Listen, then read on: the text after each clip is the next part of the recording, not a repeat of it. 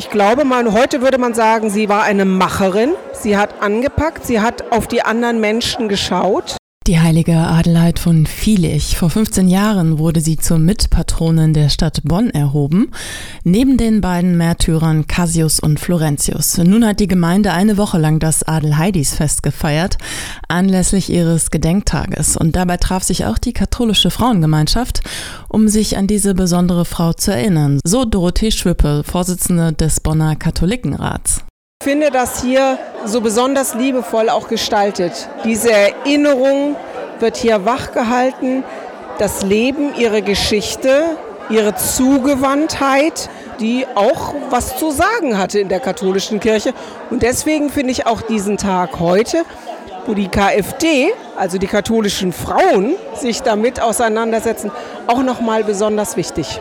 Um die Jahrhundertwende vom 10. zum 11. Jahrhundert wirkte Adelheid als Äbtissin im rechtsrheinischen Vielich und in Köln.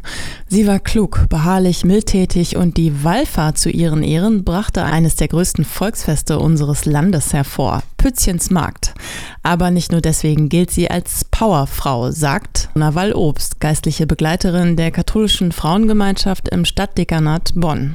Ja, weil eine tolle Frau, eine tolle Heilige, die heute aktuell denn je ist. So vielfältig, so tiefsinnig, so, ja, was sie alles geschaffen hat und alles ja, auf dem Wege gebracht hat. Also wir sind stolz, dass wir eine Frau wie Adelheid, die Stadtpatronin von Bonn ist. Auch Ute Trimpert, geistliche Begleiterin der katholischen Frauengemeinschaft Rhein-Sieg linksrheinisch, hat sich intensiv mit der heiligen Adelheid befasst.